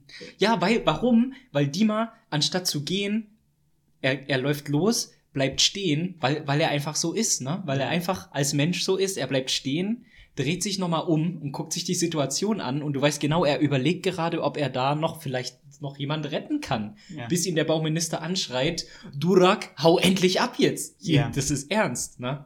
Und Ja. dann rennt er erst los. Aber das ist wieder, ach, das ist so ein herzensguter Mensch einfach. Ja. Ja. Er, er versucht. Und wird er, zum dritten Mal oder vierten Mal jetzt schon als Durak äh, beschimpft. Ja. Es, es, es, es ist echt so, weil er wird so bezeichnet und er rennt weg und er rennt über die Brücke und wir hören drei Schüsse. Ne, Wo, was definitiv heißt, dass die Minister sind weg. Hm. Und äh, dann tatsächlich der Polizeiminister kriegt der, den Anruf, dass das Problem ist geregelt und dass circa die Leichen sind so versteckt, dass nicht die auf, irgendwie aufgedeckt werden sollen. Und dann, Dima läuft nach Hause. Genau, in, in höchster Eile. Und ähm, das fand ich eigentlich auch schon sehr bezeichnend. Er kommt zu Hause an, sagt, was Sache ist, sagt, wir müssen los, bla bla bla, ich weiß zu viel. Und anstatt dass er von Seiten seiner Familie irgendwie große Verwunderungen kriegt, wissen aber alle irgendwie schon, okay, wenn er das sagt, dann ist da was dran. Also so nach dem Motto, die wissen ganz genau, wie das System funktioniert ähm, und lenken da sofort ein. Ne? Das Schlimmste ist passiert. Hm. Sie fragen sich nicht mal, weil, wenn, wenn er das sagt, wenn er das sagt, dann ist das Schlimmste passiert. Es ist selbstverständlich circa, the, shit is going down, das war's. Raus, wir müssen, wir müssen fahren. Auch in höchster Eile. Also die, die nehmen alles, der, ist es der Vater oder der Opa? Sein Vater ist das. Das, ne? das ist sein Vater. das ist sein Vater, ne? Der mietet auch ganz kurz von, vom Nachbarn äh, das Er nimmt- Auto. er nimmt einfach nimmt's das einfach und sagt, ey, wir können eh nicht mehr ärmer werden, jetzt zählt's eh nicht mehr, nimm einfach das Auto. Die fahren los, Dima sagt auch, ähm, wir halten einfach an irgendeinem Hotel und überlegen uns morgen was. Das belegt ja alles Ja. nochmal die Hektik, die da dahinter steckt. Ähm, die Mama darf nicht weinen, weil das zu laut und zu auffällig Mhm. wäre den Nachbarn gegenüber. Also auch eine tiefe Tragik in der Szene.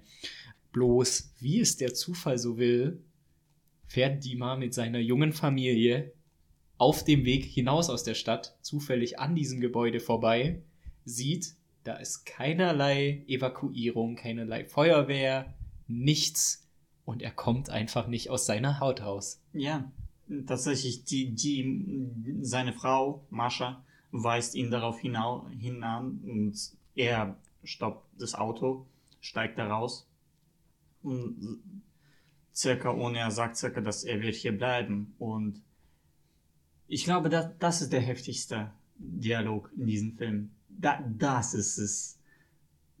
Das ist Gold. Wie geschrieben, wie gespielt. Ich liebe es. Es ist, es ist herzreißend, komplett. Aber circa das,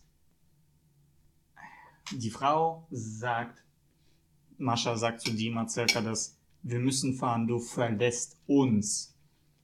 Es, ist, es sind nicht unsere Menschen. Wer sind das? du kannst Wir beide Positionen verstehen. Ja, weil das- er, das er sagt, er sagt, es stehen 800 Menschenleben auf dem Spiel. Und dann sagt seine Frau, ja, ich und dein Kind sind wir keine Menschenleben oder was? Und damit hat sie ja in gewisser Weise auch einen Punkt. Sie denkt natürlich viel kleiner, vielleicht auch egoistischer, was sie aber auch muss als Mutter. Du kannst halt beide Parteien so verstehen und diese innere Zerrissenheit von Dima wird da sehr schön dargestellt auch. Und es ist so krass gezeigt, einfach die, ein, die Eindeutigkeit, wo die man sagt, siehst du nicht, dass ich dich jetzt hasse? Einfach nach dieser Phrase circa. Wir, wir leben wie Tiere und wir sind, äh, wir, wir sind Tiere und wir leben wie, wie Tiere, also etwas in dieser Art und Weise, weil wir zueinander niemand sind. Hm, Circa, er sagt circa, da- das, das ist der Grund, warum all- alles so ist. Wir leben nebeneinander, direkt nebeneinander, aber sind uns gegenseitig nichts wert. Ja. So nach dem Motto, deswegen leben wir wie Tiere. Ja. Und in dem Ergebnis, er sagt, dass sie weiterfahren soll.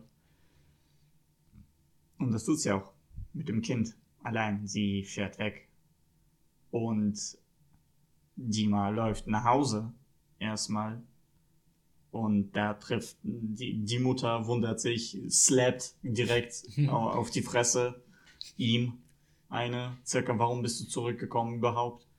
Und der Vater fragt sich auch, und er hat gesagt, ich kann nicht. Also, und es muss etwas passieren, aber es passiert nichts. Und circa, die Mutter ist immer noch frustriert, aber dann Dima erzählt circa, dass der, der Minister, der Bauminister ist definitiv tot. Und dann, sie steigt circa aus, circa aus, aus dem Raum. Sie Mhm. geht weg. Sie ist einfach geschockt und sie geht einfach weg. Und der Vater circa sagt, ja, was, will, was wirst du jetzt machen? Ich weiß nicht. Ja, du musst ja dann selbst jetzt gehen und retten. Hm. Und dann kommt ein anderer sehr definitiver Moment, wo der Vater sich entschuldigt bei Dima. Und ich liebe es. Ich liebe einfach dieses Problem. Verzeihung, dass wir dir circa falsche Sachen beigebracht haben, welche komplett unnötig sind für dieses Leben. Mhm. Das ist fucking herzzerreißend. Ist es wirklich, ne? Es er sind- entschuldigt sich ja quasi bei ihm dafür, dass er ihn nicht egoistischer erzogen hat. Ja, Oder, ne? ja. ja. du bist zu, du bist zu gut für die, wir haben dich zu gut für diese Welt äh, erzogen. Der Vater ist tatsächlich genauso. Er war Mhm. die ganze Zeit genauso, weil alle Mitarbeiter sind von ihm weggedreht, weil er sich einmal geweigert hat, paar Wasserleitungen zu klauen. Mhm. Und alle sind, alle reden mit ihm nicht mehr, weil er wird petzen, er wird erzählen, er ist was zur Hölle, alle klauen. Mhm. Er nicht. Und die Mutter beschwert sich auch während dem Film circa, du hast jetzt keine, wir haben kein Vermögen, du hast keine Freunde, du hast keine Feinde, du hast fucking nichts. Hm. Sein Vater ist ein Durak, er selber auch. Ja, So, ne? lustigerweise, ich habe mich erinnert vor dem äh, Anfang von dem Film, äh, es gibt ja so eine, äh, so in, in Märchen auch sehr oft über drei Brüder und der, der Große ist ziemlich gut, der Mittlere ist so und so und der Dritte ist einfach Durak. Und das ist immer Ivan. Mhm. Und der Vater heißt Ivan. Mhm. Ich habe gedacht, äh, warte, heißt der äh, Hauptcharakter Dima und dann wird erwähnt, dass der Vater heißt Ivan und ich so, du hast doch reingebracht. Ja. Gut, also das ist circa der, Pro, der Archetyp von Ivan Dorak, circa. Das ist ein gutmütiger, warum auch immer, er kriegt irgendwie Sachen durch, er ist irgendwie naiv Mhm. und kriegt er trotzdem alle Sachen hin. Aber das ist nicht der Fall. Genau, ähm, dann kommen wir doch schon zur, zur sehr emotionalen Schlussszene. In ähm, der Akt 3. Oh. Genau. Er kriegt die Sachen irgendwie hin und da glaubt Dima auch ganz stark daran mit seinem äh, grenzenlosen Idealismus. Er geht also auf eigene Faust in, äh, zu diesem Gebäude, was dem Einstürzen droht und klingelt einfach an jeder einzelnen Tür, klopft an jeder einzelne Tür und versucht das Gebäude mit eigenen Händen alleine zu evakuieren. Ja, und er kriegt es tatsächlich sogar hin, außer letzter Stock.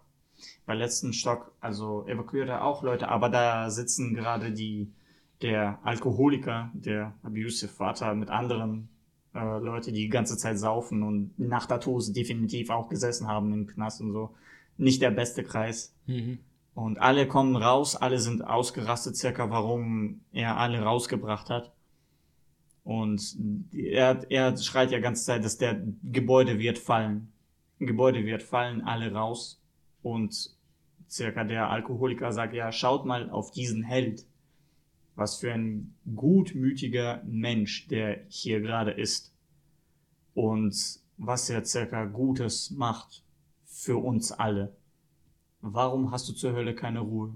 Warum lässt du uns einfach nicht in Ruhe?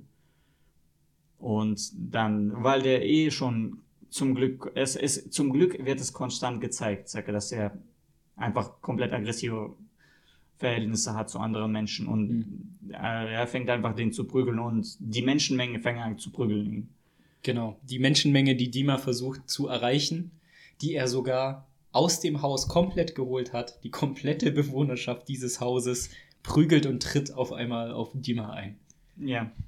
Und es dauert so maximal so 20 Sekunden, aber in dem Ergebnis alle gehen nach Hause. Dima liegt da.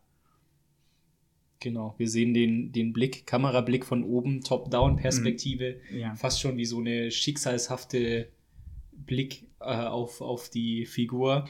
Äh, und die Credits rollen. Ja, und die Credits rollen. Was für eine Schlag in die Magengrube, oder? Ja, und zwar vom Regisseur ist es bestätigt, dass Dima ist tot. Ach was, okay, das Ja. dachte ich jetzt nicht. Es ist tot. Er, Okay. Es ist extra darauf gewiesen, dass der eine Kerl versucht, ihn aufzuschütteln. Er Mhm. steht nicht auf. Mhm. Und er- geht, also der andere Kerl wurde noch zertrampelt. Wow, okay, das ist ja nochmal richtig krasse. Ja. Ich dachte, der bleibt einfach aus Nein. Verzweiflung oder weil sein Weltbild jetzt zusammengebrochen ist, aus Trauer, aus was weiß ich, bleibt er jetzt liegen. Aber der ist So- wirklich tot jetzt. So einfach. ein Mensch haltet nur einen Tod auf. Mhm. Und es macht komplett Sinn, weil alles wäre gegen seinen Charakter. Wenn er einfach liegen geblieben ist, er hätte, er hätte nochmal reingegangen ist. Mhm. Hätte nochmal auf die Fresse gekriegt. Ja. ja. Aber einziges, was ihn aufhält, ist Tod. Mhm. Und das Schlimme dabei ist, gehen wir mal von schlimmster Rechnung aus. Eins. Gebäude bricht zusammen. Definitiv. Weil circa, es wird explizit gezeigt, das Gebäude wird fallen. Irgendwann. Sehr bald vielleicht. Und es wird fallen. Stellen wir vor, er hat sich nicht eingemischt. Dann, es heißt, er wäre immer noch mit der Familie da, in dem Stadt. Mhm. Und mit seinem Eingriff hat er ruiniert Leben von seiner Frau, von seinem Kind und hat sich im Ergebnis sich selbst noch extra ins Tod geschickt. Er hat den Politikern genug Zeit verschafft, äh, ihre Hände reinzuwaschen, weil wenn er nichts gesagt hätte, dann wäre ja dieser Gebäudeeinsturz plötzlich gewesen. Ja. Dann wär, würde recherchiert werden und alle Politiker werden ans Kreuz genagelt worden. Ne? Ja. Zumindest medial. Das Ja. hat Dima auch verhindert dadurch. Ne? Das ist, das ist das Schlimmste. Mit seiner Aktion, er hat circa formal alles schlimmer gemacht. In dem Ergebnis. Und Mhm. das ist das tragische, traurige an Mhm. dieser ganzen Story. Hm. Ich kann mich erinnern, dass ich an ein paar Kritiken, so an diesen Film, wo negativen Kritiken circa solche Stories circa sind fucking lächerlich, weil es so alles ausgedacht ist, bevor ähnliche Stories passiert sind. Tatsächlich teilweise Gebäude sind zusammengebrochen, weil sie so fucking alt waren, weil sie wurden nicht repariert, weil es wurde so viel gestohlen. Circa in Realität ganz ähnliche Geschichten sind passiert. Man, man sagt manchmal, ja, niemand wird doch so weit gehen. Ihr unterschätzt die Ignoranz und Gier von Leuten. Und wie circa alles manchmal leider schlimm ist. Der Film ist wundervoll. Geschichte ist verdammt nochmal tragisch und traurig. Aber wie es gezeigt wird und vor allem, es muss, man muss es sehen, es ist hervorragend gespielt. Ich, ich liebe jeden Punkt. Es ist höchst Realismus, Punkt. Und der tatsächlich Drehbuch, also wenn du auch ne, Credits gesehen hast, er hat, äh, Yuri Bykov hat den Film regissiert, geschrieben, Montage gemacht und Co Composer, also er hat auch Musik dazu geschrieben. Mhm. Und das ist, das ist heftig einfach. Ein richtiges Autorenwerk Ja. eigentlich. Ne? Da war wirklich eine mit einer Aussage, mit einer Message, die er rausbringen wollte Ja. einfach. Er, Ja. er wollte was erzählen und er hat's erzählt volle Kanne und man muss einfach es sehen. Es ist kein einfaches äh, Sitzen sozusagen. Mhm. Ich, ich, ich habe dir ja gar nichts erzählt über den Film, als ich dir ihn Mhm. gegeben habe. Ja, ich wusste null, was auf mich zukommt. Gar nichts. Ja. Das ist manchmal das Beste, was Mhm. mir jemals passieren kann.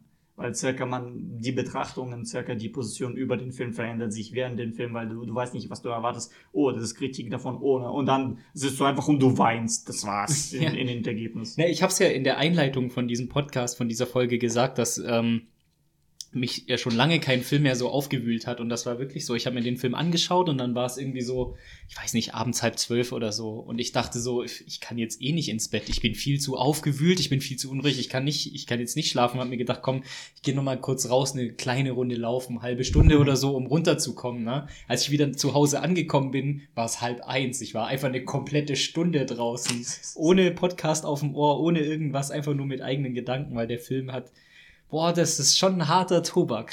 Das ist, das ist, das ist hartes Ding. Und ich, ich liebe, ich liebe so, solche Filme. Das, ich, ich wünschte, ich könnte mehrere Filme so am Woche schauen, aber so diese You must watch those films before you die. Es ist ein Haufen von solchen Filmen, wo ich weiß nicht, äh, Green Mile oder so, wo auch so Filme, die, die dich einfach aufwühlen, auseinanderreißen, aber du musst die sehen, weil sie so einfach schön sind. Aber es ist, es ist emotionaler Stress auf eine gute Art und Weise. Hast du Lust, ein bisschen äh, Rezensionen zu raten? Dann Oh, kommen wir ja. vielleicht ein bisschen auf andere äh, Ja. Gedanken. Du kennst ja die Kategorie, oder? Ja. Rezensionen raten. Ich lese Rezensionen vor. Du musst raten, wie viel der Rezensent, die Mhm. Rezensentin an Sternen gegeben hat. Äh, und zu gewinnen gibt es äh, eine Gurke. Nice. Ich habe leider noch keinen Jingle für diese Kategorie, Ah, deswegen brauche ich den leider von dir. Okay, äh, der, der Jingle von mir.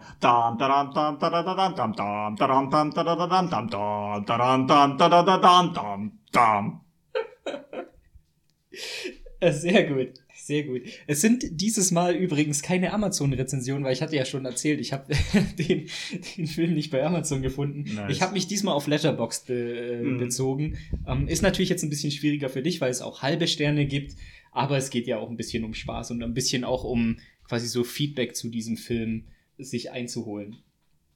Okay, erste Rezension ist von Lance und äh, Lance, sie sind alle auf Englisch übrigens. Lance schreibt, das ist ein Zitat aus dem Film, We live like animals and die like animals because we are nobody to each other. The shot when Dima dashes outside and looks and sees a nine story crack in the apartment building is one of the most thrilling moments in cinema. A desperate movie about a desperate society. Ich glaube, das ist, dass ich 5 von 5. Okay, ähm, das sind nur vier von fünf, Ja, geil. aber mit einem Herz. Wow. äh, ist eigentlich nur Lob für diesen Film. Aber ich habe mir das rausgesucht, weil dieser Shot, der, der ist auch so ikonisch einfach, oder der ist mir einfach so im, im, im Kopf hängen geblieben, wie er einfach vor diesem Gebäude steht. Und wir sehen das auch noch aus der Untersicht. Also die Kamera ist ja fast auch noch unter Dima. Und zusammen mit Dima gucken wir dann erst quasi so die verlängerte Blickachse auf dieses Gebäude hoch.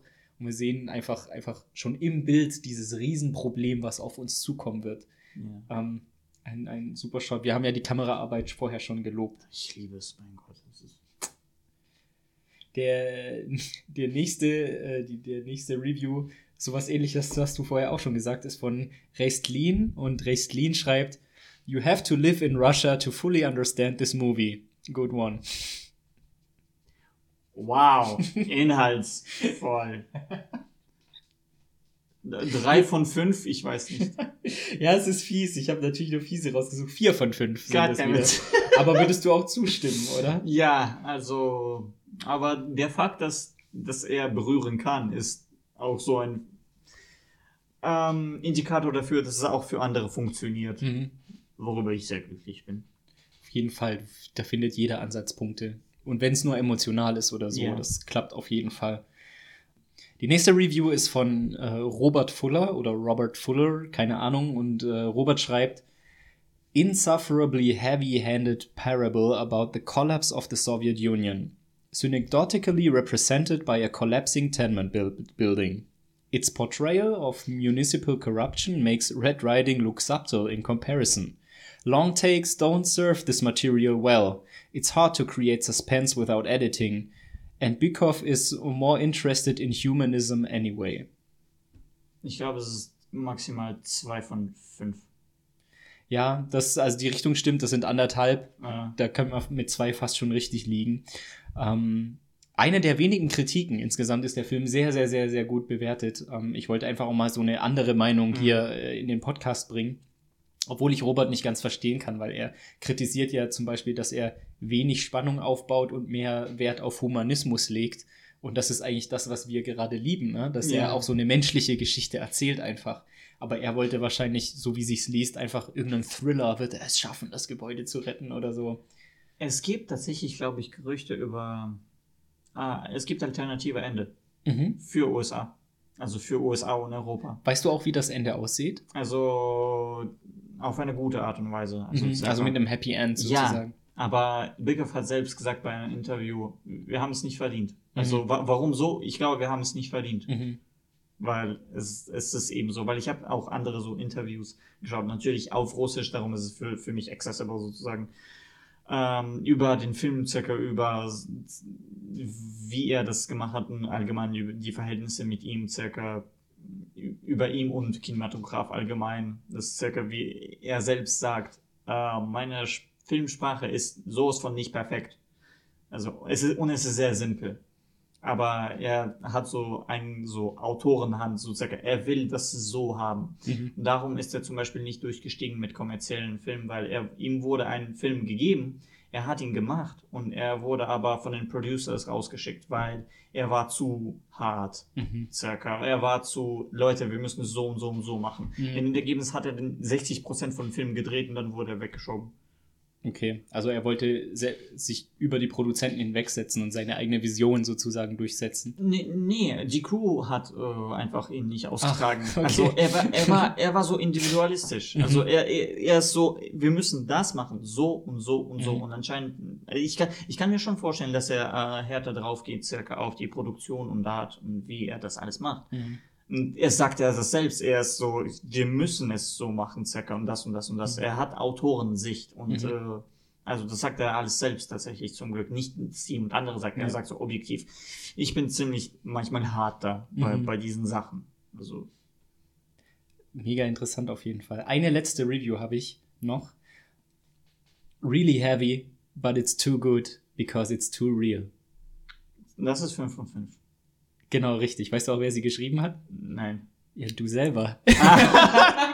Oh man! Oh shit! Oh man! I got pranked! I got pranked! Oh shit, man! Aber war richtig. Ja, 5, 5 mit Herzchen. Ich habe es auch geliked. Genau. Ähm, unsere Drinks sind leer, fast leer. So, können wir noch kurz über die Musik reden? Ja, oh mein Gott. Ja. Ich habe ähm, Kino, so heißt die Band. Der Musiker? Ist es eine Band? Ein Es ist? Band. Es ist äh, eine Band. Der Frontman äh, hieß äh, Viktor Zoy. Äh, ja, das Musik ist. ich habe die vorher nicht gekannt. Ich bin quasi über diesen Film äh, äh, darauf gestoßen und äh, das ist ja auch das Titelthema. Wir haben das in diesem langen One-Take, wo Dima zu diesem Fest läuft, den du vorher auch schon so ausführlich beschrieben hast. Da läuft das im Abspann, läuft es nochmal. Diese, ähm, das Lied würde sich übersetzen lassen mit ruhige Nacht oder Ja. gute Nacht oder irgendwie sowas. Ja, ru ruhige Nacht. Äh, Ruhige lust- Nacht. Lustigerweise in Russisch wird Guten Morgen gewünscht, aber es, äh, aber Nacht wird als ruhige Nacht äh, gewünscht, nicht als gute Nacht. Und schlaf mal ruhig. Ich, ähm, ich verstehe natürlich absolut nichts vom Text, aber ich habe mir dann auf YouTube ähm, das Lied gleich nochmal rausgesucht. Und darunter sind lauter Kommentare. Äh, ich habe dann natürlich Google Translate gemacht, mir alle, alle Kommentare übersetzen lassen. Und wenn du die Kommentare liest unter diesem Lied, das zerreißt dir das Herz. Weil dieses Lied inspiriert die, die User wahrscheinlich irgendwie, einfach ihr eigenes Schicksal zu teilen. Und ich habe da wirklich die schlimmsten Schicksalsschläge gesehen. Da reden Leute über persönliche Schicksale, über was, was ihren Eltern zugestoßen ist und was weiß ich. Also die, die haben, schreiben da ganz, ganz schlimme, schlimme Dinge im, im Kommentar. Aber mit ihrem letzten Satz, im letzten Satz steht dann aber irgendwas wie Gute Nacht euch allen oder macht's gut euch alle oder wir sind zusammen stark oder irgendwie was. So, oh, und das zerreißt dir das Herz. Also die Kommentarspalte unter diesem Video von Kino, boah, das, das, hat, mir, das hat mich dann noch, also der Film hat mich äh, an die Kante gebracht und dann die YouTube-Kommentarspalte zu dem Lied hat mich dann noch so drüber geschubst einfach. manchmal muss es sein. Also in YouTube Comment Section unter solchen so Lieder findet man echt so sehr viele Auseinandersetzungen mit sich selbst und mit eigenen Geschichten. Das, da kann man sehr viel finden von solchen sehr persönlichen Zeugen, wo man unter der Schirm von Anonymität man einfach erzählt.